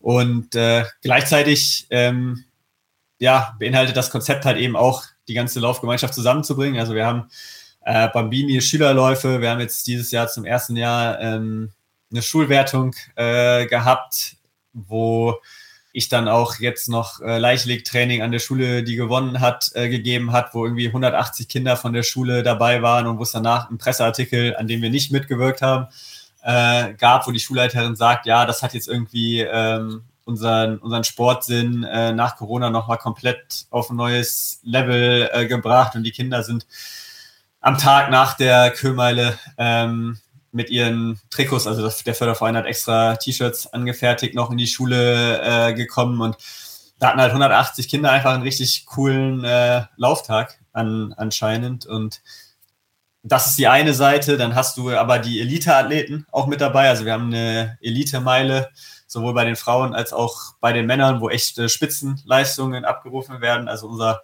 Männersieger dieses Jahr ist gerade Vierter bei der Straßenlauf-Weltmeisterschaft geworden über die äh, Meile.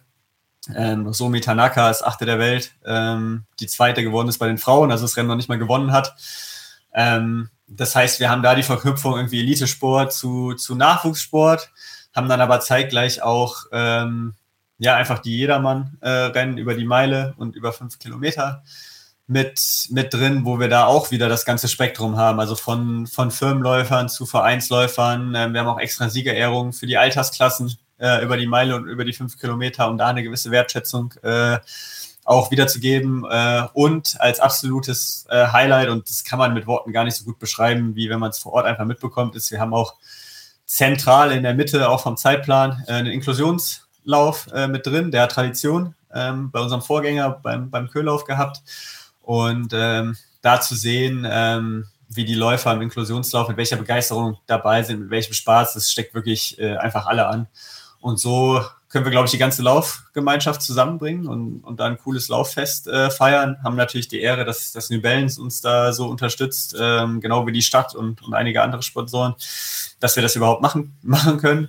Ähm, mit einem ehrenamtlichen Team, also da, da verdiene ich gerade noch nichts dran und da verdient auch äh, mein Papa, mein Bruder, äh, der beste Freund von meinem Bruder und mein äh, ehemaliger Düsseldorfer Trainer, die so mit den Haupthut anhaben und meine Freunde alle nichts dran. Aber äh, ja, macht riesen Spaß, macht riesen Spaß zu sehen, wie das Ganze wächst. Und äh, ich würde mich sehr freuen, wenn es irgendwer hört und sich denkt, äh, 1. September 2024, äh, da schaue ich doch mal in Düsseldorf vorbei. Okay, also du bist nicht nur Galionsfigur und Aushängeschild, sondern du bist auch richtig involviert immer in die, in die Planung, in die Vorbereitung und ähm, willst das auch für nächstes Jahr sein, obwohl das Ziel äh, die Olympischen Spiele sind. Ja, also gerade konzeptionell und was den Elitebereich angeht, bin ich schon sehr involviert. Alles andere, muss ich sagen, machen die anderen fast mehr als ich. Ähm, ich bin so ein bisschen, wie gesagt, Marketing, Elite und halt mhm konzeptionell und, und, und stehe so üben, oben drüber, aber was jetzt irgendwie die Genehmigungen und Dienstleister und hier und da angeht, also da nehmen mir die anderen aus dem Team schon extrem äh, viel ab. Wir haben jetzt natürlich nochmal mehr Erfahrungswerte ähm, und auch sind natürlich nochmal besser geworden, jetzt auch in den Zeitplänen und bis wann was gemacht werden muss und lernen natürlich auch tagtäglich dazu. Und das Ziel für dieses Jahr ist so ein bisschen jetzt echt einiges im Oktober, November geschafft zu bekommen um ab dann tatsächlich auch nicht mehr so krass im Tagesgeschäft involviert äh, zu sein und einfach vieles halt schon, schon stehen zu haben. Aber klar, das ist, das ist mein Baby, das bin ich den Sponsoren, das bin ich den Leuten äh, schuldig und das macht mir auch einfach so viel Spaß und gibt mir auch so viel, dass das halt auch die eine Sache ist, wo ich sage, äh, da würde ich ungern das jetzt komplett auf Null äh, runterfahren. Ähm, dann funktioniert es auch, auch einfach nicht und deswegen werde ich das schon involviert sein, aber versuchen ein bisschen klüger zu sein, wie wir den Load verteilen und ähm, ja, das ist so ein bisschen der Plan für 2024. Ja, wann, wann sind die Olympischen Spiele nächstes Jahr? Die sind im äh, August auch, ich glaube so Mitte August rum. Ähm, also das ist dann genau die heiße Phase vor der Kühlmeile. Ja, genau, aber das ist tatsächlich die Phase, wo im Idealfall ich eigentlich eh gar nicht mehr so viel äh, zu tun habe. Also einer meiner be besten Freunde äh, hat auch dieses Jahr jetzt schon stark geholfen äh, mit der Elite-Koordination und ähm, man muss ein bisschen dazu sagen, also wir haben das 2022 innerhalb von vier Monaten auf die Beine gestellt, als klar war, es gibt keinen Lauf in, in Düsseldorf und mir war wichtig, dass halt irgendwie die Tradition fortgeführt äh, wird und dass es halt einen Lauf gibt und ein Angebot gibt. Und da hat uns die, die Stadt Düsseldorf mit ihrer Agentur die Sports noch stark unterstützt bei vielen. Deswegen war 2023 das erste Jahr, wo wir es quasi komplett alleine gemacht haben und organisiert haben. Und ähm, das heißt viele Dinge wie irgendwie Beschilderungspläne oder wie ist unser, wie ist unser Design, wie ist unser Branding, mussten halt noch komplett neu gemacht werden. Und äh, das sind einfach Dinge, die wir schon stehen haben und ähm, auch Konzept von einem Pokal oder wie die Medaillen aussehen sollen, das kannst du halt alles ja jetzt schon letztendlich machen. Und ich glaube, da habe ich auch viel dazu gelernt, wann es sinnvoll ist, Dinge zu machen, sodass ich eigentlich in dem Monat vorher hoffentlich nicht mehr so viel äh, machen muss. Cool, klingt, klingt auf jeden Fall nach einer spaßigen Veranstaltung und vielleicht schaffe ich es ja auch mal äh, mit, mit meinen Leuten äh, mit meiner Trainingsgruppe da nächstes Jahr vorbeizuschauen. Wäre auf jeden Fall, wäre auf jeden Fall witzig. Ähm, und jetzt abschließend noch ein, ja, ganz elegant untergebrachter Beitrag deines Sponsors New Balance. Ähm, du bist natürlich parteiisch, wenn es darum, darum geht, welche Schuhe du läufst, weil du von New Balance seit Jahren jetzt auch schon unterstützt wirst und natürlich auch die Produkte ähm, läufst, aber vielleicht einmal die Frage, damit du es nicht überall beantworten musst. Also zumindest bekommen wir die Frage sehr häufig, welche Schuhe könnt ihr mir empfehlen? Und das ist bei dir wahrscheinlich nicht anders. Äh, das kannst du jetzt damit einmal abhandeln. Was ist denn so dein Lieblings-Dauerlaufschuh? Von, von New Balance. Ja, ich möchte, möchte schon vorweg sagen, natürlich bin ich parteiisch äh, bei, bei dem Thema und, und werde jetzt auch New Balance Schuh ähm, sagen. Wer so ein bisschen meine Geschichte kennt, weiß, dass ich mit New Balance zusammenarbeite. Ganz ursprünglich mal aus einer Kooperation mit meinem lokalen Laufgeschäft, mit Buna Düsseldorf raus, die damals gefragt hatten, ja, wen sollen wir anfragen? Und ich habe damals gesagt, ja, New Balance, weil ich zu dem Zeitpunkt den Fresh Form Santé äh, die ganze Zeit gelaufen bin und mit dem am besten klar kann. Den gibt es jetzt leider ähm, nicht mehr. Ähm, und ja, so kam diese Partnerschaft mit äh, New Balance und die unterstützen mich und ihre Athleten, wie gesagt, bei sehr, sehr viel. Und das ist auch das, was ich an, an New Balance selber so sehr äh, schätze. Ich kann auch immer nur sagen, äh, vielleicht äh, probiert mal jemand wegen mir den Schuh aus. Also das wäre immer meine Sache. Schuhe, Schuhe muss man ausprobieren, so am Ende des, am Ende des Tages. Deswegen ähm, kann ich euch nur wärmstens ans Herz legen, die mal auszuprobieren und ob ihr dann mit denen klarkommt oder nicht, ähm, das müsst ihr selber für euch einschätzen und im Idealfall geht ihr sogar zu einem lokalen Laufladen, supportet den, macht da irgendwie mal eine Analyse. Ähm, aber ich glaube, dass New Balance tatsächlich äh, einfach auch eine sehr hohe Qualität hat. Also ich meine, ich bin Leistungssportler, ich muss da schon noch darauf achten, dass die Leistung am Ende des Tages äh, passt. Und wenn es jetzt um, um Alltag geht, also im, im normalen Dauerlauf, äh, nehme ich eigentlich die, die beiden klassischen Dauerlaufschuhe, die New Balance auch hat, also gar nichts Verrücktes, den 880 ähm, Freshform 880. Ähm, eigentlich mein Lieblingsschuh, weil man den auch sehr gut im Wald äh, laufen kann. Den kann man für alles benutzen. Kann man sogar auch für Tempo oder schnellere Läufe nutzen, wenn man jetzt nur ein paar Schuhe hat. Ähm, also das ist eigentlich so der Allrounder, den ich da empfehlen kann. Und ähm, gleichzeitig, wenn man da von dem Schuh ein bisschen mehr Dämpfung haben will, äh, und deswegen benutze ich den oft, wenn ich auf Asphalt irgendwie meinen Dauerlauf äh, mache, ist der 1080. Ähm, da kommt jetzt auch am 13. Oktober nochmal ein, ein neues Modell äh, raus, was wesentlich mehr oder, oder ein besseres Dämpfgefühl hat. Und äh, aus meiner Sicht, also ich habe ihn jetzt schon ähm, seit zwei Wochen und bin ihn jetzt auch äh, Montag, Dienstag, Mittwoch äh, dreimal gelaufen. Weil vorher war ja meine Offseason, da hatte ich ihn jetzt noch nicht an. Ähm, der stellt dich auch wesentlich besser auf den Vorfuß als das äh, Vorgängermodell.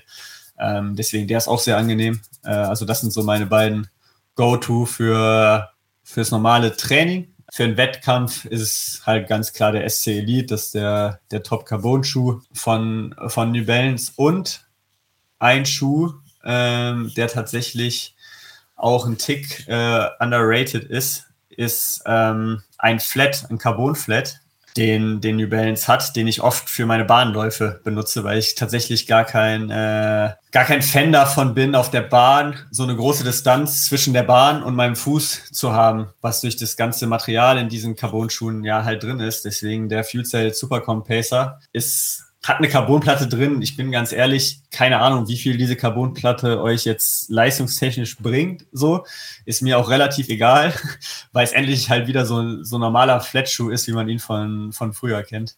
Und das das ist vielleicht der Schuh, von dem man nicht so oft hört oder oder so ein bisschen der der Geheimtipp, wenn man selber irgendwie bei bei bisschen höheren Geschwindigkeiten oder in den Kurven auf der Bahn nicht ganz so dieses weiche Gefühl von so einem Carbontreter äh, haben will, kann ich euch da den Supercomp äh, Pacer tatsächlich äh, sehr ans, ans Herz legen. Also mit dem mache ich eigentlich alle Tempoläufe, die ich auf der Bahn mache. Das ist dann so deine Shoe-Rotation, die vier Modelle, Dauerlauf, wenn es schneller im Wettkampf werden soll, dann der, der Carbon-Schuh und auf der Bahn. Ja, es gibt noch den, äh, es gibt dann immer noch den, also das ist die Hauptrotation auf jeden Fall. Ähm, es gibt noch mhm. den Rebell, von äh, New Balance. Der ist, würde ich sagen, der weicheste Schuh ähm, in meiner Erfahrung. Ähm, den ziehe ich auch öfter bei Asphaltläufen äh, an. Also mit dem, es wäre jetzt nicht mein Schuh, mit denen in den Wald zu gehen oder so. Also dafür ist er, ist er mhm. mir persönlich zu weich, aber ähm, wenn man dieses weiche Laufgefühl viel mag, dann äh, kommt der auf jeden Fall auch noch, auch noch mit rein. Ähm, und dann sind wir eigentlich schon schon recht gut aufgestellt. Ähm, und dann sind es ja fünf verschiedene Paar Schuhe, die immer so ein bisschen durchrotieren. Das ist für die Füße jetzt auch nicht so, so schlecht. Ähm, deswegen bin ich da halt echt, äh, echt sehr zufrieden mit. Komme damit gut klar, hatte jetzt auch an den Füßen ja, eigentlich noch nie irgendwelche größeren Probleme. Also ich hoffe, dass ich es nicht beschreie, aber hat jetzt nie irgendwie Achillessehne, Knie oder so. Wie gesagt, ja. ich komme mit denen super klar. Ich finde New Balance, gerade New Balance Deutschland macht einen riesen Job irgendwie, ihre Athleten zu supporten, auch in schwierigen Zeiten zu supporten, Ideen äh, zu supporten, wie eben die New Balance Kühlmeile und andere Geschichten. Und ähm, das wäre immer so ein bisschen, bisschen mein Aufruf, warum man sich die Schuhe mal, mal anschauen sollte. Ähm, weil ich finde es immer so, man muss dabei auch ehrlich bleiben. Also äh, nicht für jeden da draußen wird der New Balance Schuh der perfekte Schuh ähm, vielleicht sein. Im Idealfall haben wir in der ganzen Rage einen, der, der dir passt. Ähm, ähm, und ich denke, dass da New Balance auch sehr gute Varianten drin hat in ihren Schuhen. Ähm, dass eigentlich einer schon ganz okay sein sollte, aber hey, wenn du mit einer anderen Marke einfach besser zurechtkommst, dann und das mal ausprobiert hast mit New Balance, dann okay, dann ist es, dann ist es halt so. Ähm, aber zumindest mal ausprobieren und reinschlüpfen, würde ich behaupten, lohnt sich auf jeden Fall. Ja, du hast es ja schon gesagt, genau. Einfach mal in den Laufladen gehen, die Schuhe anprobieren, das finde ich tatsächlich auch immer am besten. Also man hat ja recht schnell ein Gefühl dafür, ob der Schuh einem taugt oder nicht. Und ähm, da bin ich absoluter Fan davon, die Leute in den Laufladen zu schicken, gerade wenn man ein neues Modell ausprobieren möchte, nicht unbedingt online kaufen. Und ähm, genau, alle Modelle, die du genannt hast, kenne ich auch natürlich. Den 1080, den neuen noch nicht. Da bin ich auch mal sehr gespannt, wie der sich läuft. Freue ich mich auf jeden Fall, weil ich die ganzen Vorgängervarianten, ja, genau wie du, gerne so beim Dauerlauf getragen habe. Einfach schön bequem, sehr komfortabel. Ähm, ja, bin gespannt, wie der, wie der neue sein wird. Und ähm, bedanke mich jetzt. Darf ich, deine, darf ich ein, eine Sache noch kurz dazu sagen, weil das, glaube ich, manchmal auch untergeht. So, es Marken gehen schon unterschiedlich mit ihren Athleten um, wie sie die behandeln, wie Verträge gestaltet werden, etc. Und äh, wenn wir davon reden, von jedem kleinen Puzzleteil, wie die Leichtathletik in, in, in Deutschland wieder, wieder besser wird, es lohnt sich wirklich, wenn ihr irgendwie die Athleten, die von der Marke gesponsert werden, dadurch unterstützt, dass ihr, wenn ihr einen Schuh von der Marke kauft, da irgendwie mal eine Story draus macht. Ähm, oder halt sagt, hey, ich finde es cool, dass die ihre Athleten zu supporten. Deswegen zieht es mich vielleicht ein bisschen zu der Marke hin. Ich würde mich natürlich freuen, wenn ihr es cool findet, was ich alles mache und, und die New Balance Kühlmeile äh, cool findet und, und das cool findet, was New Balance äh, alles macht. Aber ähm, unterschätzt nicht, welche Wirkung ähm, das durchaus haben kann. Und wenn äh, ein Social Media Manager irgendwann zehn Posts sieht, wo äh, New Balance Schuh, äh, New Balance getaggt ist und Maximilian Torwirt getaggt ist, ähm, dann, dann hat das eine Wirkung und dann hilft es uns Athleten und dann macht es uns unabhängiger von irgendeiner äh, ja, politischen Entscheidung, wie viel Fördergelder an DLV geschieden werden oder von irgendeiner Kaderentscheidung oder sonst irgend, irgendetwas. Ähm, und hilft uns natürlich auch irgendwie wieder was zurückzugeben. Also auch in der Kühlmeile steckt als Anfangskapital auch mein eigenes Geld äh, drin oder, oder andere Dinge. Ähm, deswegen, das wollte ich einfach nur noch mal dazu sagen, ähm, dass ihr das nicht unterschätzt. Und wie gesagt, wenn ihr einen anderen äh, Lieblingsläufer äh, habt ähm, oder so weiter oder Läuferin, äh, voll okay. Gleiches System äh, gilt, gilt natürlich bei denen. Also es ist jetzt nicht nur auf mich irgendwie ähm, bezogen, aber das war mir noch, noch ein Punkt, den ich kurz erwähnen wollte. Ja, ja, du hast auf jeden Fall recht. Also ähm, Marken äh, Ausrüster sind auf jeden Fall extrem wichtig für euch Athleten, euch Athletinnen. Ähm, ja, weil die Sportförderung oft nicht ausreicht. Äh, nicht jeder äh, kann bei der Polizei sein oder bei der Bundeswehr oder im Kader und ähm, ja, also die, also wird es halt ganz, ganz schwierig. Die retten mir den Arsch gerade letztendlich, um es ja, mal ganz genau. plakativ äh, zu sagen. Ne, ich bin deutscher Vizemeister, hab, bin 13, 18 gelaufen, fliege jetzt aber aus dem, aus dem Kader raus ähm, ich habe natürlich noch äh, zwei, drei andere Sponsoren an meiner Seite, aber ohne äh, New Balance ja. wären es entweder meine Eltern oder ein Nebenjob, was kein Profisport mehr wäre, oder der, oder der Traum wäre vorbei. Ähm Aber das ist halt oft die Wahrheit, ne? Also wenn man, wenn man sich jetzt auch Flo Brem anschaut, Flo ist, hat das Glück erst bei der, bei der Polizei äh, in der Sportförderung seit diesem Jahr, ähm, vorher auch nicht und äh, bekommt, bekommt da sein, äh, sein, sein Geld, ist freigestellt fürs Training, cool, aber hat keinen Sponsor. Ja. Äh, findet, findet einfach niemanden. Also selbst nach dem Titel kam da jetzt nicht direkt äh, jemand jubelnd auf ihn zu und meinte, hier, nimm unser Geld, nimm unsere Produkte. Ähm, Genau, und das geht ganz vielen, gerade gerade im Nachwuchsbereich, die da nicht so in der Öffentlichkeit stehen, halt auch so. Ne? Das gehört halt auch dazu, dass die Leute, ja. wie du jetzt auch hier im Podcast bist, äh, selber einen Podcast haben äh, und sich irgendwie nach außen präsentieren. Und äh, ansonsten bist du halt auch nicht interessant für irgendwelche Marken. Ja, und wir haben da im Laufbereich ja noch die gute Infrastruktur, dass du im Zweifel erstmal für einen Laufladen vielleicht lokal interessant bist und dann ja. als Läufer durch die Straßenläufe etc. für eine Marke, die Laufschuhe vertreibt, halt interessant bist. Aber wie gesagt, das habe ich jetzt auch erst so als stellvertretender Athletensprecher ein bisschen mitbekommen. Also für, für die technischen Disziplinen oder so, also es ist, es ist ganz, ganz äh, schwierig, teilweise, ähm, da jemanden zu finden. Und äh, genau, deswegen freuen wir uns da alle über jeglichen Support, dass wir das Ding hier auch, äh, auch weiter nach vorne bringen können in der deutschen Leichtathletik. Genau, Max, äh, vielen, vielen Dank für deine Zeit. War ein interessantes Gespräch äh, mit ja, vielen persönlichen äh, Aspekten und vielen gesellschaftspolitischen Aspekten. Also ähm, ist bestimmt das eine oder andere dabei, was man irgendwie im Hinterkopf behalten äh, wird, was einen zum Nachdenken angeregt hat. Ähm, an dieser Stelle drücke ich dir auf jeden Fall schon mal die Daumen, dass die Vorbereitung in den nächsten Wochen ähm, gut läuft, äh, dass du gesund bleibst. Ähm, und äh, dann sehen wir uns bestimmt schon ganz bald wieder. Das machen wir. Vielen Dank und äh, euch ein schönes Läufchen heute. Bis dann. Ciao. Wir hoffen, ihr hattet viel Freude beim Anhören dieses Gesprächs und wünschen euch natürlich ebenfalls ganz viel Spaß beim Laufen.